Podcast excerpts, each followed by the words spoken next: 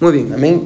si ya está ahí en Génesis, Génesis capítulo 41, vaya conmigo a Filipenses, amén. Aparte de su lugar en Génesis, Génesis es nuestro pasaje principal y después vamos a, regresar a Filipenses, pero para que sea más fácil para usted, hermano, vamos a estar ahí en Génesis capítulo 41. Filipenses está en el Nuevo Testamento, amén. Déjeme hacer una pregunta que va a cambiar el el, el y, vaya conmigo Filipenses 3. Dígame si ya está en Filipenses 3. Amén. Muy bien, aparte su lugar, aparte de su lugar en Filipenses 3 porque vamos a regresar al final del sermón y ahora vaya conmigo a Génesis 41. Ahora déjeme hacerle una pregunta en Génesis 41. Ah, ¿Quiénes conocen la historia de José? Levante su mano. Esto va a cambiar el, por completo el, ¿qué? el, tamaño del sermón, amén, el tiempo del sermón.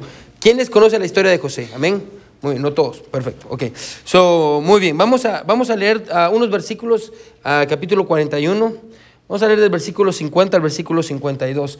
Hermano, yo quiero que por favor ponga mucha atención con lo que va a aprender hoy. Amén. Y uh, esta es una de las verdades, hermano, que Dios, Dios me habló y me, me cambió, me cambió la vida. Amén. Y, y, y, lo que vamos a hacer, hermano, es que vamos a tener una miniserie. Esto vamos a hacer.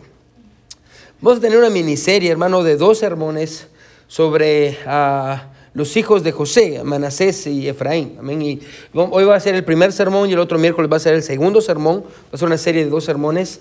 Ah, y el siguiente miércoles, si Dios quiere, vamos a empezar ya en Esdras. Ahora, la tarea para usted es esta, que usted lea por lo menos una vez Esdras. Amén. Levante la mano si usted va, se compromete a leer Esdras. Levante su mano. Muy bien. Tenemos dos domingos, dos, dos miércoles, dos semanas, amén, hasta que lleguemos a Esdras. Tiene que leer Esdras, amén, porque vamos a, vamos a entrar a Esdras en dos semanas. El título de la serie es Regresando, amén, regresando. Ah, y, el título de la serie que tuvimos hace muchos años en Nehemías era Reedificando, así que me pareció ah, ah, oportuno llamarle regresando. Amén. Y, y, estoy bien emocionado por lo que vamos a aprender en Esdras, pero yo siento que estas verdades que vamos a ver hoy y el otro miércoles, hermanos, son verdades que todos necesitamos saber.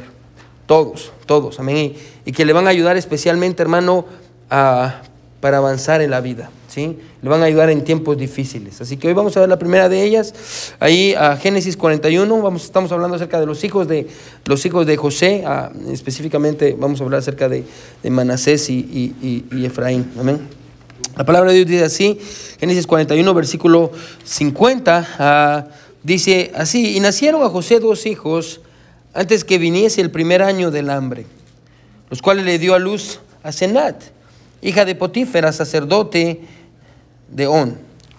Y llamó José al primero, perdón, y llamó José el nombre del primogénito, o sea, el primero, y esto es importante, Manasés ¿Qué significa Manasés? El mismo pasaje nos va a decir qué significa Manasés. Dice, porque dijo, Dios me hizo olvidar todo mi trabajo y toda la casa de mi padre. Y llamó el nombre del segundo Efraín. ¿Qué significa Efraín? Ahí está en el pasaje. Porque dijo, Dios me hizo fructificar en la tierra de mi aflicción. Así se cumplieron los siete años de abundancia que hubo en la tierra de Egipto. Ahora vamos a ver... Uh, mucho contexto para poder llegar aquí, amén, porque yo sé que muchas personas que nos escuchan, a propósito, hermano, el mes pasado llegamos a las 20 mil reproducciones. Ya, hay gente, mucha gente escucha, amén, y gloria a Dios por eso, amén. Ah, yo sé que mucha gente que nos escucha no, no, ah, no, no conoce el contexto de José, y gente que está aquí también no conoce el contexto de José, ah, y cómo llegó hasta aquí José, amén. vamos a recapitular un poquito, amén. Así que hoy quiero predicar bajo este título. Todos necesitamos un Manasés. Todos necesitamos un Manasés. Todos. Y, no me refiero a que usted necesita tener un bebé. Tal vez sí si quiere que la iglesia crezca, amén. Ah, pero ah, no me refiero a eso, me refiero a, Manasés, el, significado de Manasés ah, para nosotros en este contexto. Así que una vez más, todos necesitamos un, un Manasés. Vamos a orar, hermano, y vamos a pedirle a Dios que, se encuentre con nosotros en esta noche. mi buen Dios que estás en el cielo, te, te pedimos, Padre eterno, que tú nos ayudes, mi Señor a poder crecer en tu palabra, Dios, a poder conocer más de ti, a poder amarte, mi Dios, como tú quieres que te amemos, a poder humillarnos, mi Dios, delante de la mano del, del gran yo soy. Dios, gracias por lo que estás haciendo en nuestra iglesia. Incluso hoy, Señor, Me encanta ver la iglesia llena, Dios, en un miércoles, Padre eterno. Ah, te pido, mi Dios, que tú nos sigas usando. Ah, mi Dios, acabamos de celebrar cinco años de aniversario, Dios, y estamos, estamos emocionados. Dios, yo estoy emocionado, porque la verdad que vamos a ver, Señor, se aplicó a mi vida. Mi Dios, yo la puedo ver cada miércoles y cada domingo. Puedo ver en mis hijos y la puedo ver en mi familia, Señor. Yo te pido que mis hermanos también puedan tomar esa verdad, Señor, y vivir a través de ella. Tomar ese principio bíblico, Señor, que tú nos has dejado en tu palabra y, que nos ayude Dios en tiempos difíciles. Gracias, Padre, por todo en el nombre de Jesús oramos. Amén y amén. Pueden sentarse, hermanos. Estuve a punto, hermano, de unir dos predicaciones, la del siguiente miércoles y la de hoy, pero dije, oh, no, no vamos a salir hoy. Amén.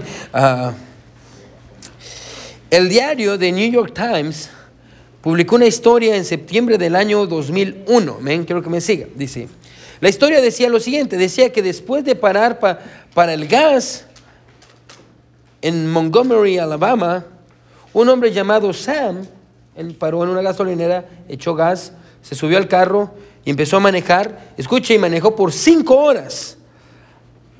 Y cinco horas después se dio cuenta de que había dejado olvidado a una persona, amén, en la gasolinera.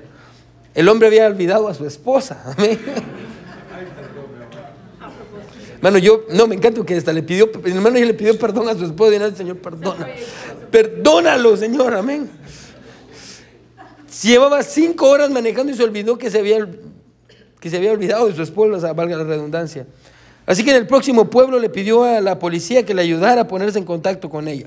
Entonces por fin Sam llamó a su esposa para decirle que estaba en el camino de regreso y, admitió, admitió, con gran vergüenza que él no había notado la ausencia de su esposa. Señor, perdóname.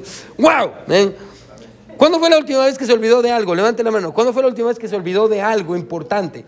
Se me olvidó. ¿Qué, se olvidó? Que, me diga. ¿Qué se olvidó? Esta mañana. ¿Qué se olvidó? ¿De eh, ¿Se puede decir o no se puede decir? Algo en el trabajo. Algo en el trabajo. Mm, ya. ¿Qué, se le ha olvidado que usted diga? Ya. ¿Qué se le ha olvidado?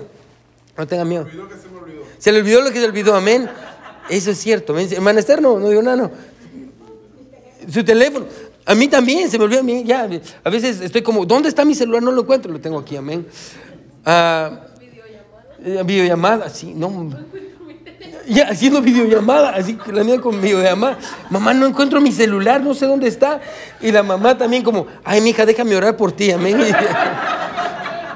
No, déjame orar por ti, no porque la mamá sabe que tiene el celular, sino porque la mamá piensa, ¿dónde estará ese celular? Amén. Ah, se cuenta la historia acerca de un habitante de la ciudad que, visitaba a parientes en una granja. Y estaban estos, estos familiares y estaba el, granjero. Y el granjero de pronto dio un silbido, no puedo silbar, hermano. Ah, dio un silbido, amén. Y, y, su perro, el cual dice estaba conduciendo el ganado en el corral, de pronto se da la vuelta y se va corriendo. Y dice que cierra la puerta del, del, del corral con su pata. Con un silbido el granjero logró que el perro cerrara la puerta del corral con su pata. ¡Wow! Dijeron sus visitantes con asombro. ¿Cuál es el nombre de su perro? El agricultor olvidadizo, escuche, pensó por un minuto y luego se acercó y le dijo, estoy malo con mi memoria. ¿Cómo se llama esa flor roja que huele bien y tiene espinas en el tallo? ¿Cómo se llama? Le dijo. Una rosa, le dijeron. Oh, sí, eso es. El granjero se volteó hacia su esposa y le dijo, Rosa, ¿cómo se llama ese perro? Sí, hermano, si no lo entendió, le mando la aplicación para que lo vuelva a escuchar. Amén. Hay que reconocer, hermano, que a veces tenemos memoria, una memoria de corto plazo, o a veces tenemos una memoria selectiva, amén. Elegimos qué queremos recordar y qué no queremos recordar, amén. Y ah, a veces es necesario, hermano, que recordemos ciertas cosas. Pero a veces, hermano, es necesario que nos recordemos de olvidar. Es lo que vamos a ver hoy. A veces es necesario que nos recordemos de olvidar. Ahora, del capítulo 37, hermano, hasta el capítulo 50 del libro de Génesis. Génesis significa comienzo. Amén. Es el primer libro ah, de la Biblia, de los cinco libros que se llaman el Pentateuco, escritos por Moisés. Amén. A Pentateuco, Penta quiere decir cinco, amén, cinco libros, amén, de Génesis hasta Deuteronomio. So, dentro de Génesis, hermano, aquí encontramos los inicios de todo, amén, cómo ah, se creó el mundo, uh, cómo Dios creó al hombre y a la mujer, amén. Si usted algún día quiere saber, hermano, cuál es el diseño original de Dios para algo, Regrese a Génesis. Bueno, de hecho, se recuerda Jesús ah, en Mateo, hermano, cuando estaban hablando acerca del divorcio. ¿Qué fue lo que Jesús dijo o hizo? No les enseñó nada nuevo, simplemente les dijo en el principio. Amén. Es la palabra principio, literalmente Jesús dijo Génesis. Amén. En el principio no fue así. Amén. Los mandó al libro de Génesis. Si usted quiere saber, hermano, cómo funcionar, cómo es el, el, ah, el diseño original de una familia, hermano, regresa a Génesis. Amén. Y se va a dar cuenta que Dios hizo un hombre y una mujer. Amén. Y ese es el diseño original de Dios para el hogar. Amén. No Adán y Eva, no Adán y Esteban. Amén. el diseño original de Dios es ese. Amén. y cómo funcionan los hijos y las bendiciones. el libro de Génesis es muy bueno. Pero, hermano, dentro del libro de Génesis, hermano, del capítulo 37 al capítulo 50, encontramos la historia de un hombre llamado José. José, hijo de Jacob. La Biblia nos introduce a José ah, cuando tenía 17 años, amén. Y, dice la Biblia que él era pastor ah, de ovejas, amén, y, las ovejas de, su padre, Jacob. Y, la Biblia dice que Jacob, su padre, amaba a José más más que a todos los demás, a todos sus demás hermanos. Y, uh, un día tenemos un día voy a hacer una serie de Jacob, hermano. A mí me, encanta el, personaje de Jacob, es muy, muy interesante. Pero uh, Jacob uh, tenía varios hijos, también tuvo 13 hijos. pero José más que todos sus, él amaba a José más que todos los demás hermanos, porque lo había concebido con Raquel. Raquel era la mujer que él amaba, no era Lea, se recuerda, ahí un, juego ahí, a intercambio de, interesante, amén, con Lea y Raquel, pero él, amaba a Raquel, no amaba a, Lea, y además había tenido a José en su vejez. Por este amor que Jacob le tenía a José, él le hizo una, una túnica de muchos, de muchos colores.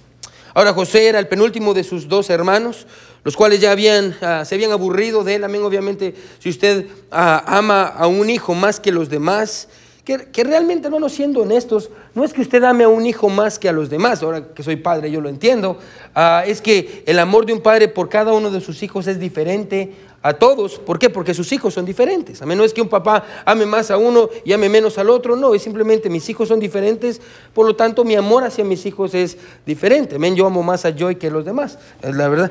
Ah, ah, y todos lo saben, no, son mentiras. Ah, no, es verdad. la cosa es esa, es que él amaba más a, uno de sus hijos y era evidente que lo amaba más que los demás. Ah, y eso hacía que todos sus otros hermanos estuvieran enojados, amén, y, ah, estaban enojados contra José, porque ¿cómo es posible que amen más a José que a nosotros? Le tenían los hermanos cierto odio por ser el consentido de papá, amén, y, no solo por eso, sino porque José siempre los delataba. Un, día la Biblia dice que José viene y, le dice a su papá, eh, tuve un sueño, amén. Y como la mayoría de jóvenes, al segundo día, mientras todos estaban desayunando, decidió contar el sueño que había tenido. Y le cuenta a su papá en frente de sus hermanos el sueño y le dice, el sueño que yo tuve, papá, es que ah, él vio que estaba recogiendo manojos de trigo junto a sus hermanos. Pero de pronto su manojo de trigo se paró derecho y los, y los manojos de trigo de sus hermanos se inclinaron hacia él. Ahora imagínense, los hermanos ya lo odiaban, amén. Ah, y ahora viene de pronto y dice que empieza a soñar eso, amén. La reacción de sus hermanos fue decir, ¿acaso vas a reinar tú sobre, sobre nosotros? ¿O te vas a señorear tú sobre nosotros? Y la Biblia dice que lo odiaron aún más. Después de eso la Biblia dice que tuvo otro sueño ah, y, a la mañana siguiente de igual manera va y le cuenta a su papá en el desayuno el sueño ah, y le dijo, soñé que el sol Escuche, la luna y once estrellas se inclinaban ante mí. Entonces Jacob, el papá, ya dijo, esto ya está demasiado, amén. Y le dice, ¿qué sueño es este que soñaste? ¿Acaso vendremos yo y tu madre y tus hermanos a postrarnos, escuche, en tierra delante de ti? Ahora, solo déjeme decirle esto bien rápido. Es interesante notar, hermano, que todos entendieron la, la interpretación de los sueños, amén. So, un consejo bien claro y bien sano que le doy, amén, en cuanto a los sueños, es que, hermano, si usted no entiende el sueño que usted soñó, probablemente no tiene nada de especial, amén. Ah, probablemente es que comió de más tamales el día anterior y por eso tuvo una indigestión. Si Dios no le revela el sueño, ¿para qué Dios le dio el sueño? Amén. Ese es Consejo le doy porque su amigo el pastor yo soy, amén. No, pastor, es que soñé que me perseguían y que me cayó en la tierra. ¿Qué significará? Si Dios no se lo reveló, Dios no quiere que usted sepa. ¿Para qué anda buscando? Amén. Eh, Dios regularmente, si Dios quiere que usted sepa o Dios quiere comunicarse con usted, de esa manera Dios se lo va a revelar. Aparte de eso, decimos que ya tenemos toda la revelación de Dios, amén. Pero Dios puede comunicarse con nosotros como Dios, como Dios quiera. So, la Biblia dice que a sus hermanos se enojan, amén, aún más, y ya están cansados de, este hermano que ahí anda haciéndose pasar como el bueno de la familia. ¿Por qué? Porque obviamente, hermano, ah, e, el hecho de que él estuviera haciendo todas estas cosas y él fuera el bueno de la familia, hacía que ellos se vieran mal. ¿Se recuerda que vimos hace un tiempo eso atrás ahí en el Evangelio de Juan, hablando de Jesús y sus hermanos? ¿Qué sería, cómo habría sido crecer con Jesús? Amén, que era perfecto, amén. Ah, la santidad de Jesús hacía que sus hermanos se vieran mal, amén. Ah, pero de igual manera aquí está José, que por cierto es una imagen de Jesús también, José. Ah, y, José eh, eh, hacía las cosas bien y eso ofendía a sus hermanos. Entonces están cansados Escuche, y la Biblia dice que un día los hermanos de José estaban apacentando las ovejas en Siquem y Jacob envió a José a buscar a sus hermanos. La Biblia dice que José fue a buscar a sus hermanos, pero no podía encontrarlos. De pronto encontró un hombre que estaba andando errante en el campo, el cual le dijo que se habían ido a un lugar llamado Dotán. La Biblia dice que él fue a Dotán y los encontró en Dotán, y cuando sus hermanos lo, lo veían venir solo, la Biblia dice que su odio era tan grande que dijeron vamos a matarlo, vamos a matarlo. A, propósito, hermano, tenga cuidado con cómo trata a sus hijos, porque usted mismo está haciendo la división a veces en su propio hogar. Y así que dice, vamos a matarlo y vamos a decirle a nuestro papá que bestias salvajes son las que lo habían matado, pero Rubén, el hermano mayor, se acerca y dice, no lo hagamos así, mejor simplemente metámoslo en una cisterna que era una especie de agujero en el suelo y, y vendámoslo al mejor postor. Cuando José llegó hasta donde estaban sus hermanos, la Biblia dice que lo tomaron, le quitaron la túnica que le había regalado su papá, la túnica tiene un simbolismo especial en cuanto al amor de su padre, en cuanto a su identidad, en cuanto a quién era él.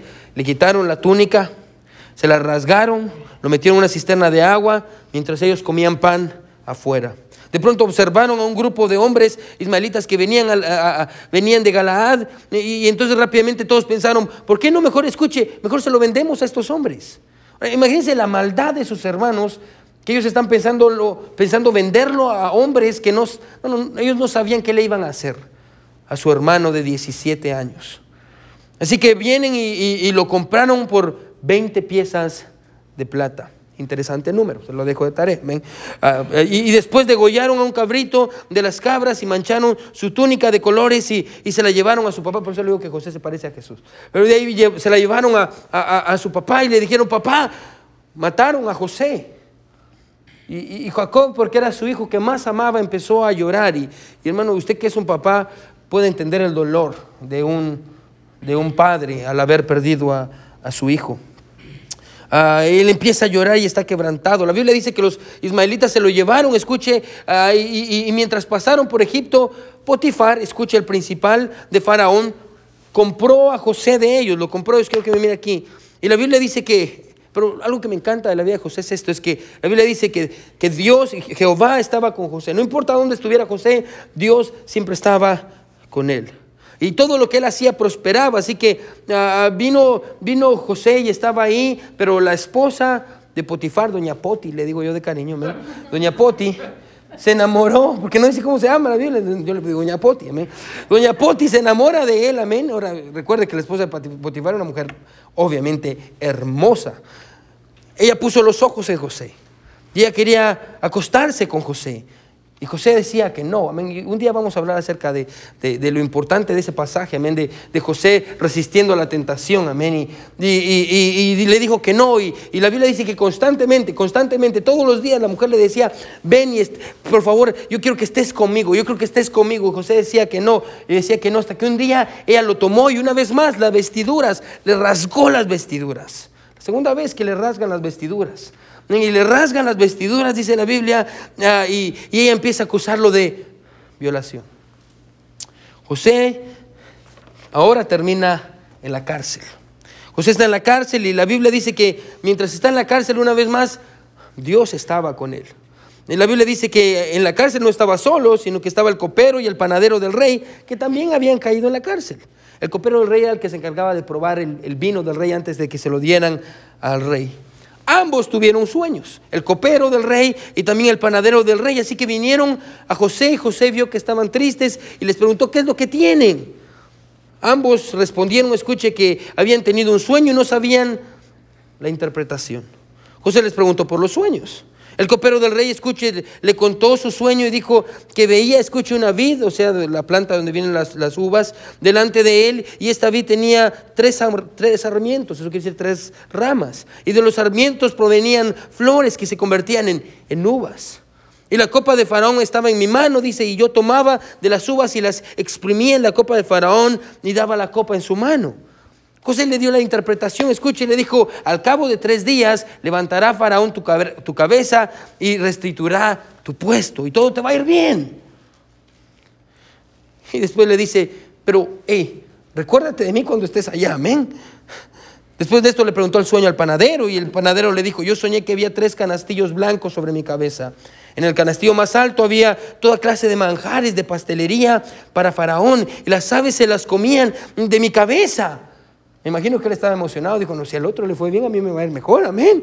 Y viene y le dice, esta es la interpretación del sueño, Faraón te va a quitar la cabeza, amén.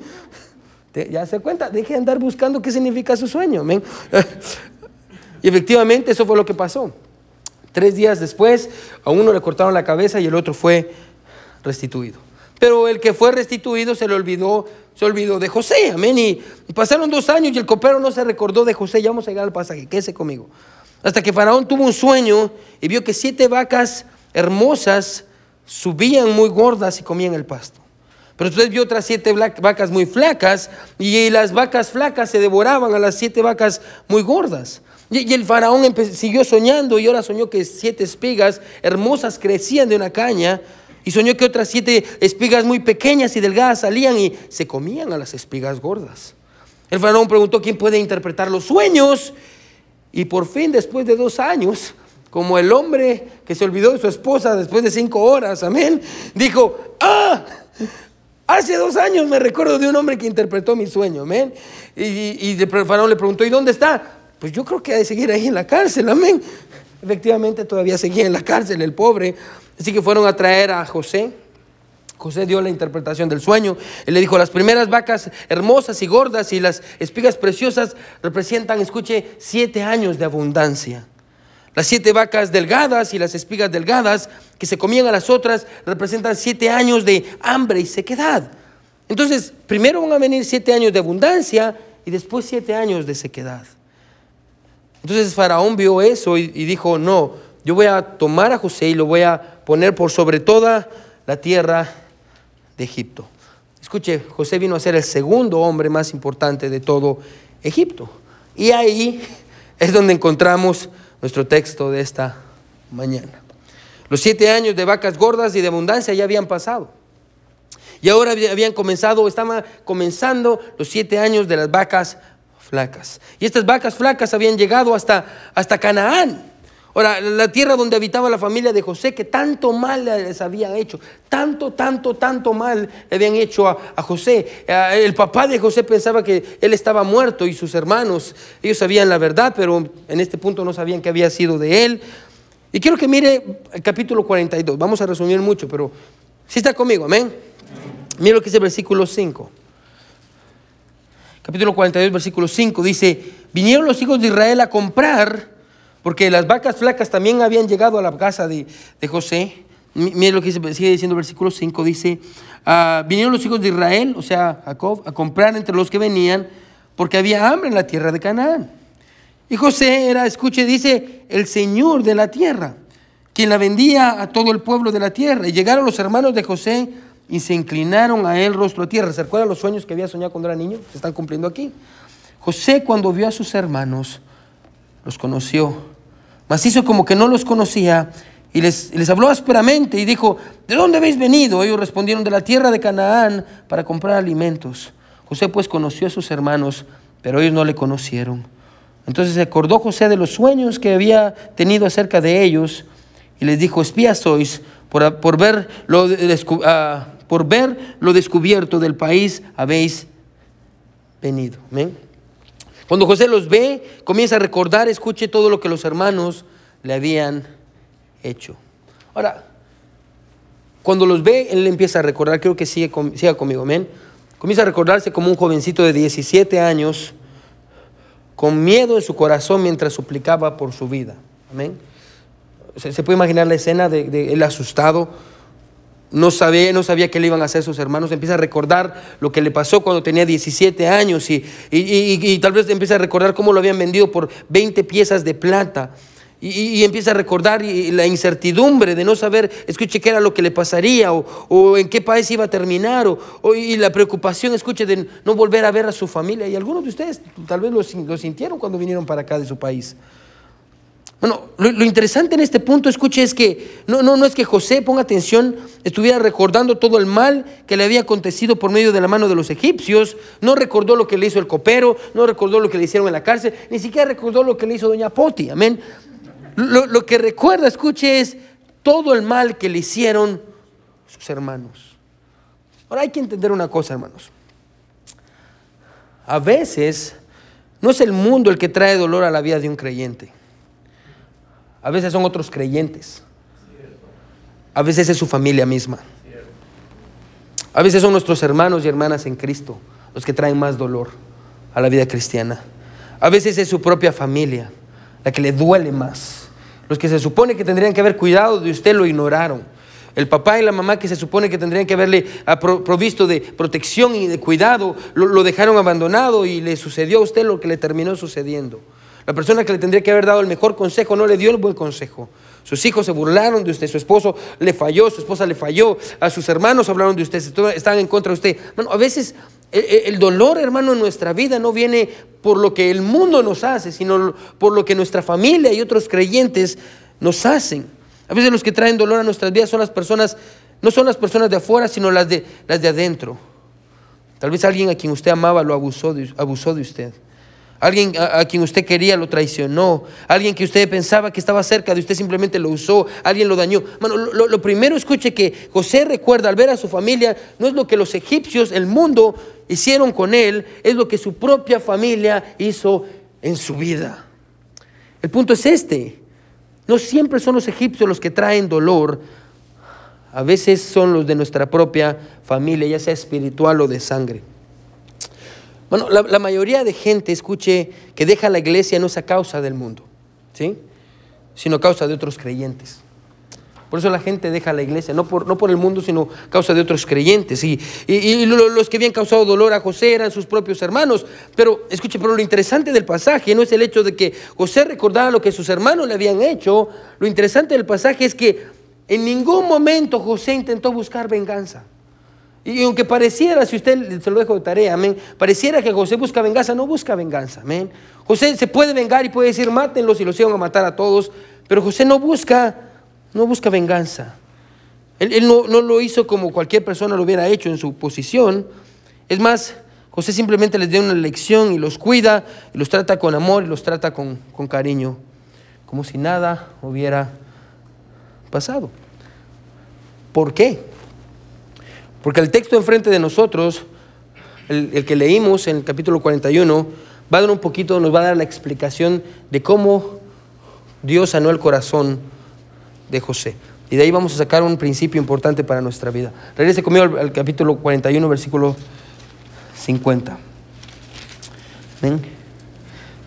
Dice, y nacieron a José dos hijos antes que viniese el primer año de hambre o sea, Dios, lo preparó antes de que vinieran las vacas flacas. Dios ya por eso digo que este, estos versículos son tan importantes en, la historia, en la narrativa de José, hermano. Ah, porque Dios preparó a José desde antes.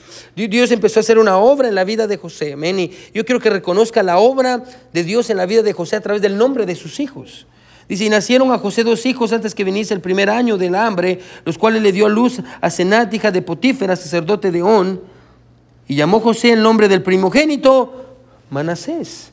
Porque dijo, Dios me hizo olvidar todo mi trabajo y toda la casa de mi padre. Para, el tiempo en el que la familia de José vino a Egipto a buscar alimento, mientras pasaba por las vacas flacas, la Biblia dice que, que José ya había tenido dos hijos. Y, el nombre del primero, escuche, es, es Manasés, que significa, Dios me hizo olvidar, escuche, todo mi trabajo y toda la casa de mi padre. Y quiero que note el énfasis en este versículo, hermano, porque el énfasis no está en la gente.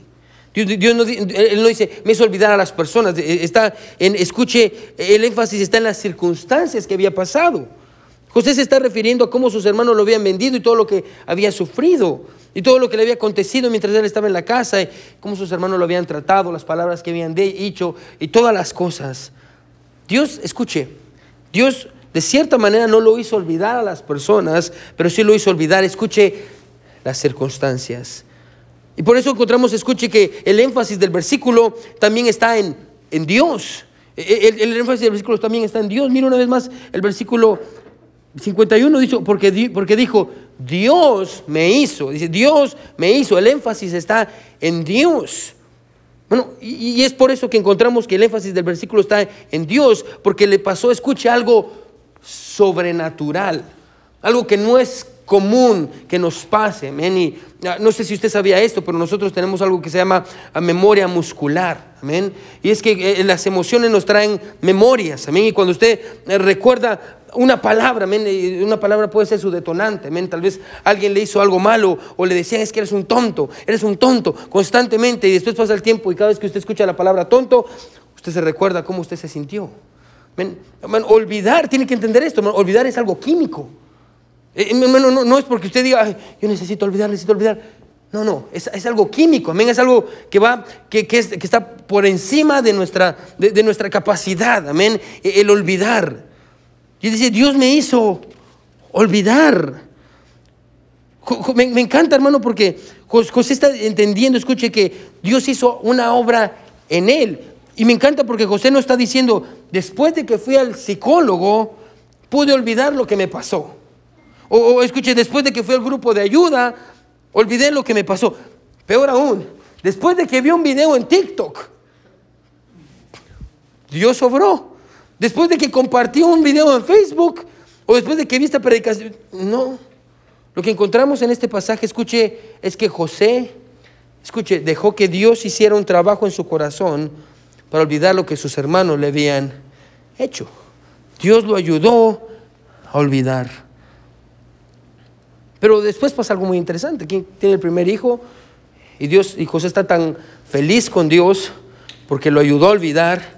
Y Dios dice, José dice, le voy a poner el primogénito, y esto va a ser importante para el siguiente sermón que vamos a dar otro miércoles. Primero era Manasés. Dice, yo voy a nombrar a este Manasés, porque Dios me hizo olvidar el trabajo y lo que yo sufrí en la casa de mis padres. Dios hizo algo en mi corazón que nadie más pudo haber hecho, solo Dios. Y, cada vez que yo mire a este hijo que se llama Manasés, yo voy a recordar que Dios fue el que me ayudó a olvidar todo lo que yo he sufrido y, lo que yo he pasado. Dios me hizo olvidarlo. Dios, fue bueno conmigo. Y yo voy a llamar a mi hijo Manasés para que siempre me lo recuerde. Y después Dios le da otro hijo.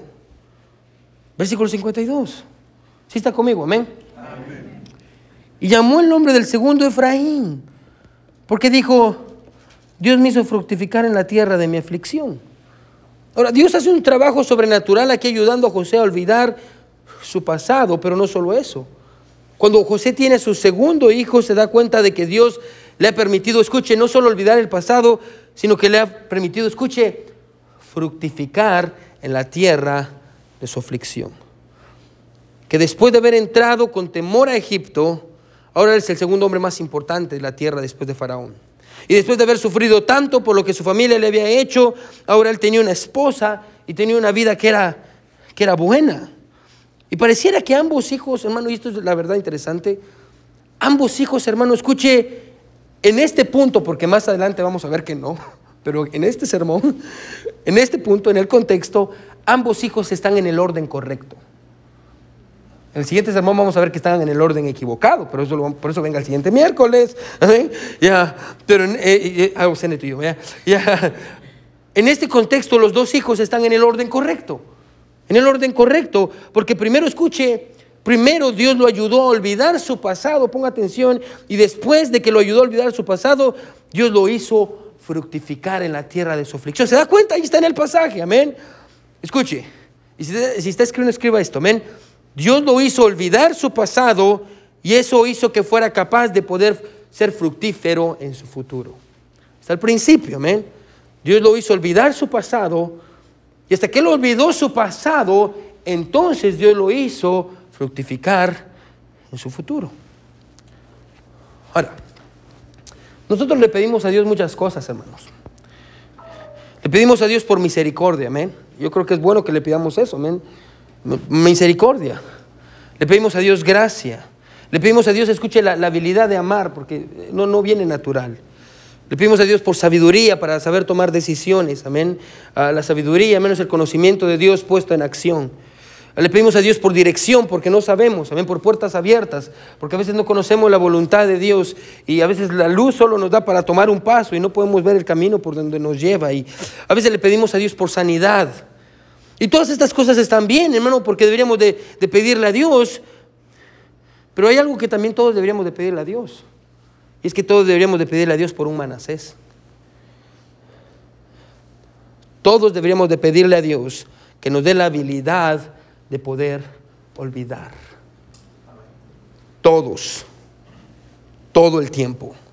Deberíamos de pedirle a Dios que nos dé la habilidad de poder olvidar. Dios, yo te pido que me ayudes a olvidar lo que mi esposo me hizo, lo que mi esposo me dijo, y la manera en la que me trató, y la manera en la que me hizo sentir. Ayúdame a olvidar el, abandono por, años y, su pasividad en mi vida. Y ayúdame a olvidar lo que no hizo, no lo que hizo, sino lo que no hizo con mis hijos. Yo, yo te pido que me ayudes a olvidar, eh, escuche lo que me hicieron mis papás. Y, ayúdame a olvidar el, daño que sufrí, la manera en la que me trataron y, las cosas que me dijeron. Y, tal vez usted se recuerda viendo otros niños y diciendo, yo quisiera tener lo que otros niños tienen y yo no tengo. ¿Por qué yo no tengo un papá como ellos? Y yo te pido que me ayudes a olvidar lo que me hicieron aquellos que decían ser mis hermanos. Que yo confiaba en ellos y ellos me dieron la espalda y me traicionaron. Y yo te pido que me ayudes a olvidar todo el sufrimiento que me hizo, que me hizo pasar mi, propia familia. Yo, te pido, escuche, que me des un, un manasés, porque yo sé que si no puedo olvidar, escuche, y esta es, creo que atención, yo sé que si yo no puedo olvidar, ponga atención, yo no voy a poder avanzar. Si yo no puedo olvidar, yo no voy a poder avanzar. Porque cuando, escuche, cuando no, no olvidamos constantemente, recordamos y recordamos y, eso empieza a crear una amargura.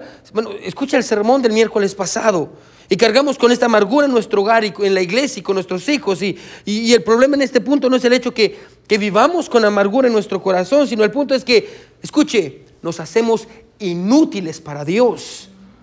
Bueno, cuando usted no, no deja, escuche, cuando usted no abandona su pasado, cuando usted no puede olvidar lo que le hicieron, cuando usted no puede olvidar el sufrimiento que vivió o los años que perdió, eh, cuando usted no puede olvidar eso, escuche, no solo crea un dolor y amargura, lo hace un inútil para Dios. Dios, no puede, escuche, no puede hacerlo fructificar, no puede dar fruto porque, escuche, usted está inutilizado por, por no querer olvidar nos volvemos infructíferos. Dios no puede usar un corazón lleno de amargura, resentimiento, desconfianza y odio. Y tal vez incluso podemos ponerlo de esta manera. Dios no puede, si está escribiendo, escriba esto. Dios no puede usar un corazón que no puede olvidar porque es un corazón infructífero. Es un corazón que no produce. Y eso es lo que José está diciendo aquí. Si, yo, si hubiera sido porque, si no hubiera sido porque Dios me ayudó a olvidar, no hubiera sido fructífero en la tierra de mi aflicción. Pero la pregunta aquí, escuche, es, la, pregunta es, ¿qué fue lo que Dios le ayudó a olvidar a José?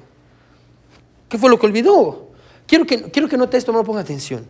Quiero que note que lo que José olvidó no fue, José no olvidó a las personas que, le causaron dolor, porque es obvio en el pasaje que la recuerda y la reconoce. En él mira y dice, son mis hermanos, el tiempo ha cambiado, todos ellos han cambiado, pero él reconoce a sus hermanos.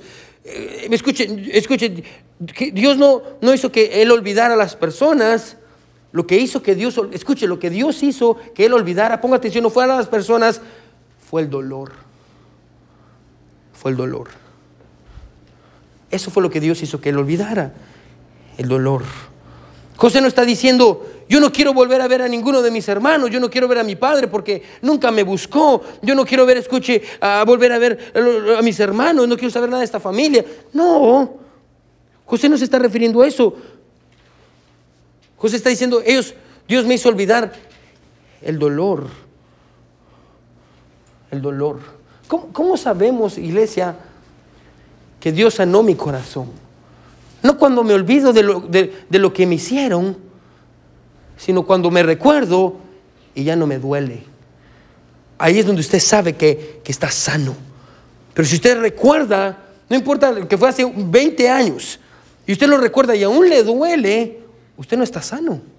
Su corazón no está sano. Ah, ah, todavía hay una herida, por eso la recuerda. Bueno, y quiero que entienda esto.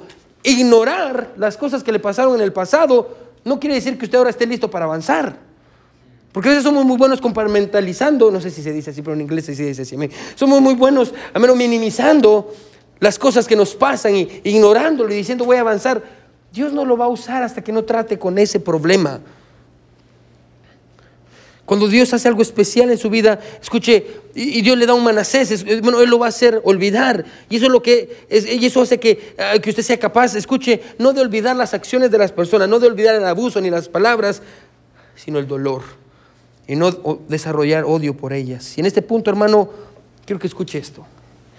Yo no estoy animándolo a perdonar a nadie en esta noche. Yo estoy animándolo a pedirle a Dios que lo ayude a olvidar el dolor que usted sufrió. Son cosas diferentes. No le estoy pidiendo perdonar.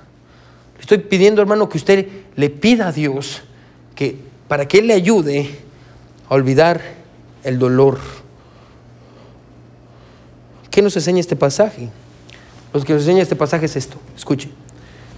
Lo que nos enseña este pasaje es muy obvio y es que usted no puede tener un Efraín a menos de que usted primero no tenga un Manasés. ¿Sí? Solo vuelvo a repetir.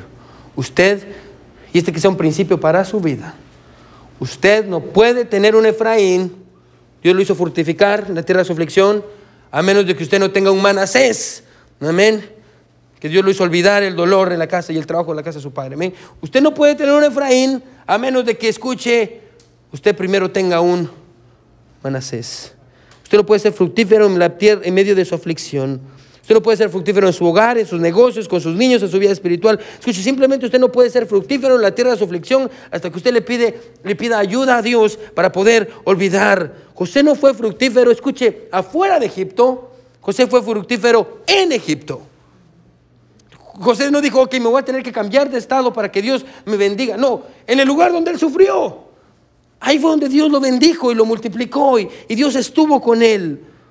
Dios lo puede hacer prosperar. Escuche, hermano, Dios lo puede hacer prosperar en la tierra de su aflicción. Si usted le pide a Dios que lo ayude a olvidar, usted necesita un Manasés. Si no tiene un Manasés, no le pida a Dios por un Efraín. Señor, yo te pido que me bendigas, pero no puedo olvidar lo que me hicieron. No funciona así. No funciona así. Vaya conmigo Filipenses 3:13 y con esto vamos a terminar. Aquí está Pablo enseñando el mismo principio en el libro de Filipenses. Desde una cárcel. Pablo escribe Filipenses 3:13. ¿Sí están todos ahí? Miren lo que dice Filipenses 3:13. Dice esto. Hermanos, hermanos de la iglesia bautista del camino, yo mismo no pretendo haberlo ya alcanzado, pero una cosa hago, olvidando ciertamente lo que queda atrás y extendiéndome a lo que está delante. Y mire que sigue siendo, prosigo a la meta, al premio del supremo llamamiento de Dios en Cristo Jesús. ¿Amén? ¿Qué hago? Dice Pablo. Yo olvido lo que quedó atrás. Yo, yo, yo dejo lo que... ¿Qué, cosas? ¿se ¿Alguna vez se ha puesto a pensar qué son esas cosas que Pablo dice que quiere dejar atrás? Lo voy a decir. Pablo había matado a muchas personas. Pablo había hecho daño a las personas, como no tiene idea, hermano. Pablo metía a las personas a la cárcel y las, y las torturaba hasta que maldijeran el nombre de Cristo. Bueno, Pablo había hecho eso. Bueno, Pablo había lastimado, había, le había hecho daño a familias, quitándole a sus niños. ¿Se recuerda con Esteban? Matan a Esteban a, a pedradas, traen la ropa de Esteban y la traen a los pies de quién? De Pablo, de Pablo, el primer mártir de la iglesia. Escuche, Pablo estuvo ahí, le trajeron la ropa a Pablo. Y Pablo en Filipenses dice, la única manera en la que voy a llegar a alcanzar lo que Dios quiere para mí es olvidando lo que se quedó atrás. Bueno, usted no necesita olvidar lo que le hicieron. Lo que usted necesita a veces es olvidar también lo que usted hizo. Amén. A veces no solo es que usted necesita olvidar lo que le hicieron. A veces usted también necesita olvidar lo que usted hizo. Y el daño que usted le hizo a otras personas. Y las cosas que usted le dijo a otras personas. Y la manera en la que usted la lastimó. ¿Se da cuenta? Todos necesitamos un Manasés. Bueno, ¿por qué no le pedimos a Dios en esta, en esta noche que nos ayude a olvidar? Que nos ayude a olvidar el dolor. Que Dios haga una obra, una obra sobrenatural. Que Dios nos dé un Manasés para que podamos tener un Efraín. Usted conoce su dolor, hermano. Si usted va al pasado, si siente dolor, usted no ha sanado. La herida está abierta. Y usted no puede hacer nada para para cambiarla. Pero Jesús sí. Dios sí. Es el único que lo puede ayudar. Todos con los ojos cerrados y cabeza inclinada, nadie viendo. Todos con los ojos cerrados y cabeza inclinada.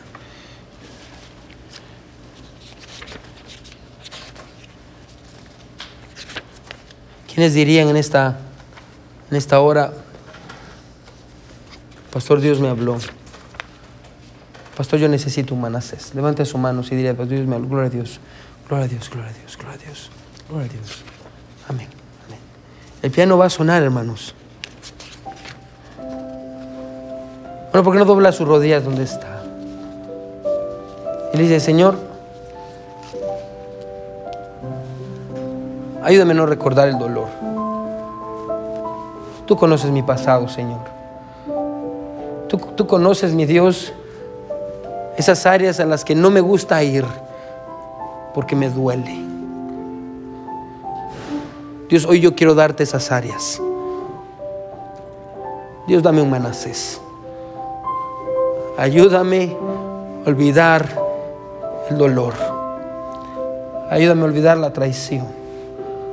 Ayúdame a olvidar los gritos. Ayúdame a olvidar el dolor del abandono. Ayúdame a olvidar el dolor el abuso. Ayúdame a olvidar el dolor que yo sufrí. Señor, hazme fructificar, hazme fructificar en la tierra de mi aflicción. Dios, ayúdame a olvidar lo que fue. Y como Pablo dijo, Señor, ayúdame a avanzar lo que está delante de mí. Ayúdame a olvidar lo que se queda atrás y extenderme hacia lo que está delante eres tú, Señor. Ayúdame a poner mis ojos en ti, Dios. Y ayúdame a hacer haz una obra en mi corazón que, mi Dios, porque han pasado años y nada cambia el dolor. Solo tú puedes cambiar el dolor, Señor. Porque tú eres el dueño de mi corazón. Solo tú puedes tratar con él. Ayúdame a olvidar, Señor. Mi buen Dios que estás en el cielo, venimos delante de ti, reconociendo que tú estás en este lugar reconociendo, mi Dios, que tu palabra es verdad y los principios son eternos, mi Dios. Y lo que tú has dejado, mi Señor, y has preservado, sigue siendo verdad, mi Dios, para nosotros. Danos un manasés.